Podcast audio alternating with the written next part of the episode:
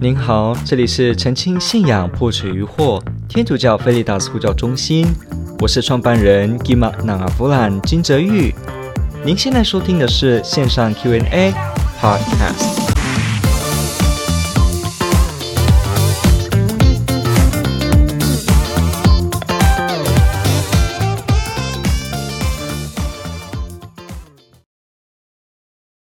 好。OK，那我们来看今天的最后一个问题。那最后一个问题呢，我是把它写成这样子哈，叫做新天地教或者是阴谋论。因为我们这个前几天有人来信呢，特别问关于这个新天地教。那当然他不是要问这个里面的教义的问题，他要特别问的就是说，对这一种所谓的有些人声称自己是天主，或者是说他的这个教义内容是让信徒必须接受他是天主这种呃这样的情形，我们身为一个天主教的教友呢，我们该用什么样的心态跟怎么样去想这样的问题？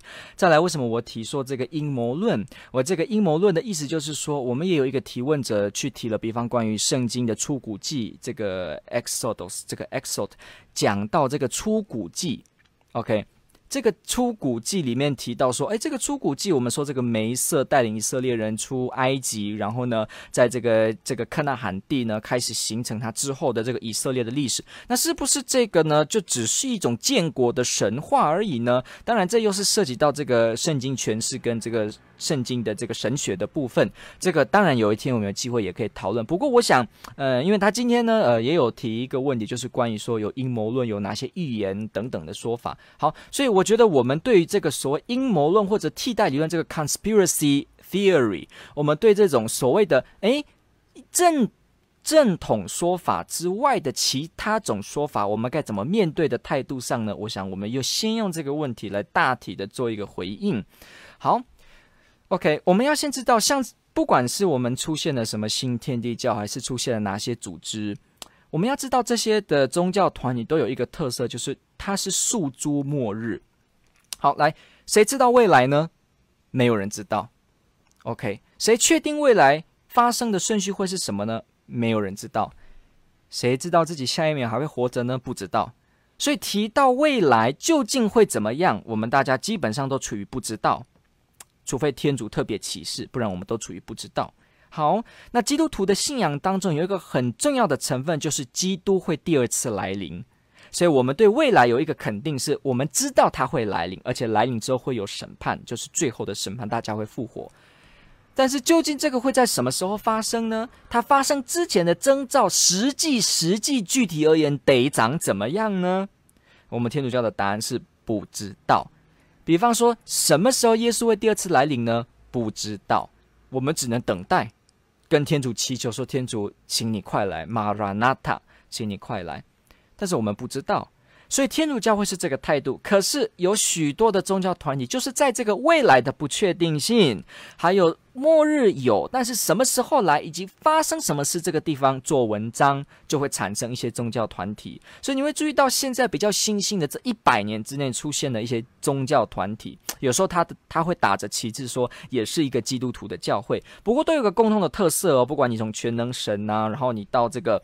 你从全能神，然后你到这个新天地，还是这个上帝的教会，就是安山红，这个也是从韩国的，还是你说这个呃耶和华见证人这些啊摩门教，他们都会涉及到这一类的议题，比方会预言说西元几几几年会有末日，比方耶和华见证人就做过这个事，结果没有发生。好，比方说摩门教，好也是，那比方说有些就会直接说末日的耶稣第二次来临的已经来了。他就是在在哪里？他的名字叫什么？好，是一个华人，像这样子，我们会碰到这样的讯息。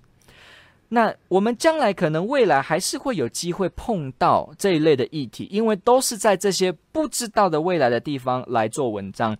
那我们以天主教的基督徒，我们要知道一件事情，就是不用慌，因为我们天主教会对这一切，我们一概是交托给天主，我们不多做讨论。而我们知道，当真正第二次来临的时候，必定会有很明显的记号，我们会知道。这就像耶稣说的，到时间末日到的时候，在那个时期，很多人会冒出来说：“默西亚在这，默西亚在那，在这，在那。”那你们不用慌，因为天主的国就在你们中间。这是耶稣留给我们一个非常有智慧的一个态度。耶稣建立了他的教会，天主教会持续今天两千年。他说他会永远与他的教会在一起。他说我会。与你们天天在一起，直到今世的终结。所以耶稣许诺会一直陪伴我们，他许诺他的圣神护卫者 Parakletos 会跟我们同在，来继续带领教会认识一切真理。所以教会一直被天主保护，一直持续的会到末日那一天。所以如果弟兄姐妹，我们是天主教的基督徒，真的不用担心说会不会又出现这个所谓的教会之外某一个奇特的先知，结果他是真的，而我们忽略了呢？其实我们不用太担心，因为天主许诺他会带领这个教会进入一切真理，所以教会继续带着天主的使命，会引领着大家，所以不用担心在这些所谓的未来不可知的地方出现某些版本，你就好像要很慌。其实我们教会一直以来早就这两千年的历史当中碰到很多这一类的说法，不断在提了。这不是今天这一百年内的事情，几个世纪前都有各式各样的说法，还有很多种的书籍会会去描述未来会发生什么样的事情。天主教会一概的态度就是。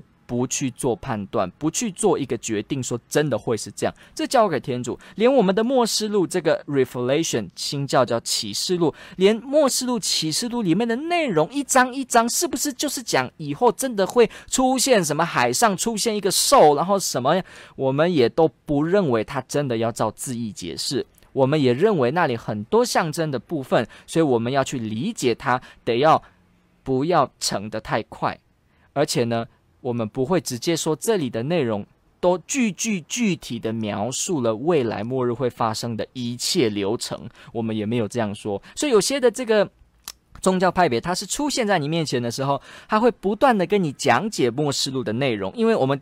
大家读过末世录可能会觉得很悬，对不对？天使吹号角，然后这个封印打开啊，然后出现刮风啊等等，然后野兽啊身上长很多眼睛，有没有？我们听到这些讯息的时候就会很惊讶，说哇怎么办？我不太懂。好，天主教会是有圣经解释的，是能够解释这些经文的，你可以去学习，那你就比较不会那么担心了。好，那如果基本上而言，你有做这样子的功课跟学习读圣言，那你当然会比较不容易受影响。但是如果今天你碰到某些教派，然后呢，你又不是很清楚。结果呢，他突然跟你又翻开末世录，那你今天听了这个直播，你就明白了。那他大概也是属于这样子类别的新兴教派，因为他们习惯在末世录跟在未来跟在第二次来临的部分去做文章，希望在里面说出实际会发生什么事。但是我们天主教基本而言，我们说我们不知道，而且我们知道天主会继续带领他的教会，而我是教会的一员，我不会落单，我只要紧紧的跟着教会，跟着天主的带领，我不至于差到哪里。去，这不是只说啊，你们很固执。有些人就说，哇，那这样子天主教的人，他们都很固执。其实天主早就说话了，他们就很固执。哎，这是另一回事。OK 啊，因为我们知道天主许诺会带领他这个教会，所以呢，如果你本身碰到这种议题的时候，你要去想起我们今天直播的内容。再来，我们稍微提提一点，就是说所谓的这个阴谋论。阴谋论是有很多种说法。所谓阴谋论呢，所谓的替代理论，这个 conspiracy theory，它的意思指的就是说，好像在主流的说法之外，有很多奇特的说法。那这些说法呢，好像也津津听得津津有味。好，所以。他一被说出来之后，大家就不断的思量他，好像觉得也不能反驳他，好像觉得也有道理，那就不知道到底是哪一种。反正呢，就是很多种说法，很多种版本就对了。那面对这种阴谋论呢，我想几个呃关于护教学的部分，我们必须让大家知道。第一个就是阴谋论的性质本身就是不按照有根据的历史为依据，也就是说，阴谋论的特色就是没有根据。大家要知道，阴谋论的意思就是指。没有实际被证实的根据，阴谋论是去把一些有趣的部分去串联起来，就变成一种说法。当然，这个说法也可能会发生。不过，它的本质，如果你问下去，说，请问这样子的目前合理的科学或者历史依据在哪里呢？它是答不出来的。这就是阴谋论。一般而言，我们主流的主流的历史在讲这些事情的时候，是每一句历史都要有凭凭有据的文献学、考古学，还是各种人证、事证、物证去拼凑一起得出的结论，它还是有其历史客观的依据。但是阴谋论的特色就是它绕过这些，直接就去讲别的，所以它的特性就是它没有这个绝对的根基性。所以，比方有人阴谋论很多种，比方说什么啊？呃这个圣经新约圣经其实是一群人为了洗脑所以写下来的，像这样。那你问他说，你怎么知道是一群人写下来的呢？他也讲不出这个所以然。当然，他可能比较厉害一点，他可能会稍微举一些例子。但是就近而言，他还是会承认这是假说。那比方说什么呢？天主教会是君士坦丁建立的，在君士坦丁之前根本没有天主教会。好像这也就是一个阴谋论，一种所谓替代说法，这也是没有根据的。好，而且我们目前知道的根据都是相反的。好，那比方有一个说法说啊，耶稣呢？好，所以呢，耶稣其实是没某个人假扮的。好，你会发现阴谋理论的特色就是它都可以解释。他什么都可以解释啊，这个出谷记是神话，什么是什么？好，比方说什么这个耶稣基督，他大概是这个呃外星人送来的某种东西。好，飞碟里面的出每里面的一个人叫做耶稣，像这样子。好，你可以说，比方我们问一个问题好了，雾社事件究竟是怎么发生的呢？好，通常我们会知道说啊，这个抗日啊，然后导火线呐、发生什么事？可是替代理论就会说。其实是有一群外星人在那边操控发射一个无线电波，所以这些赛德克族人呢，他们就突然的做出了一个相反他们自己意愿的行动，好像疯了一样，就开始做这样的行为。还是说，其实根本就没有这个事件，只是某一个人呢，他在这个国家的秘密档案室里面写下来的，结果被传播出去了，有没有？阴谋论的特色跟这种所谓替代理论的特色就是这样子，所有的说法都可以这样讲。所以，我们面对阴谋论的时候，第一个不要害怕，因为它本身就是没有客观的意识依据，你可以直接问他，你这样说的依据究竟能讲到哪里？好，这是第一个。第二个特色就是说，既然它本身不是依据事实，所以你可以直接。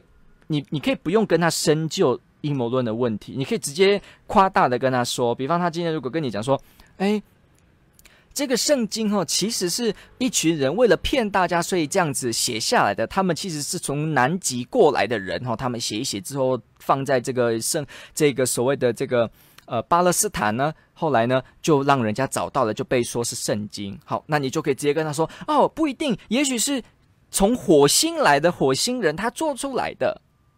那他可能就眼睛很大，看你说，你怎么讲火星人呢？你怎么知道是火星人呢？那你就可以说，那你怎么知道是南极人呢？结果发现两边完全都不能说，因为。都没有历史客观依据，反而正确的历史不是阴谋论，不是替代理论，它就能够有依据。比方说，哦，真的考究有耶稣这个人，他有一个教会，然后真的教会的主教们在教会的基督徒书写圣经的时候进行分辨的过程，得出圣经的纲目。后来经过了罗马主教会议、伊波主教会议之后呢，被钦定，被指导是圣经。后来在十六世纪的这个天特会议、特立腾大公会议就正式被钦定这个圣经的纲目的内容，以不可错的方式，我们说这个正确会议的。方式来做宣布，好，所以呢，像这样子，它都有其依据。但是你突然说，其实圣经是这个某一个未来印表机列印之后呢，用某种传送术传到过去，那这种呢都可以讲，但是你就不用太担心，因为它的本身的依据不能走得远。所以，我们如果面对这样的说法，哈，你就可以直接想知道，之前一个历史学家，他就是去提，他说，每次当有人去问这个阴谋论的时候，他都会这样回答，说什么，像我们刚刚这样说什么，诶，是不是这个，诶，为什么最近这个大家都要戴口罩呢？是不是都有出现疫情的情况呢？突然就说没有，这是因为有一个科学家，他用一个无线的电波让大家突然都得戴口罩。那你一听你就觉得有点扯。不过你说有可能吗？那当然有可能啊。阴谋论的特色就是这样，它有可能吗？那当然有可能啊。但是问题是它的依据到哪？它没有依据，所以你可以把它编得更大，它也同样跟你是一样的情况，并不会变成哪一个版本比较真。所以我们知道了这个特性之后，你就会比较清楚，面对阴谋论的时候。你可以不用那么紧张，说我一定要努力的反驳他。很多时候，阴谋论跟替代理论，它都是反驳不了的。为什么？因为你你怎么知道真的不会外星人在外面用一个什么东西这样呢？你你真的是你不知道怎么反驳，所以。这个理论的特色就是这样，它为什么让人很新鲜？因为它的特色就是你好像没办法反驳过来，而且又好像有可能发生，但是你说究竟发生多少的依据，它却举不出来。透过这个部分的了解，我们在以后碰到任何护教议题涉及到替代理论的时候，你心里就会比较平静许多。希望我可以分享这个观念，好像有点属于本日家政主题的感觉，没关系。好，那这就是我们今天的内容。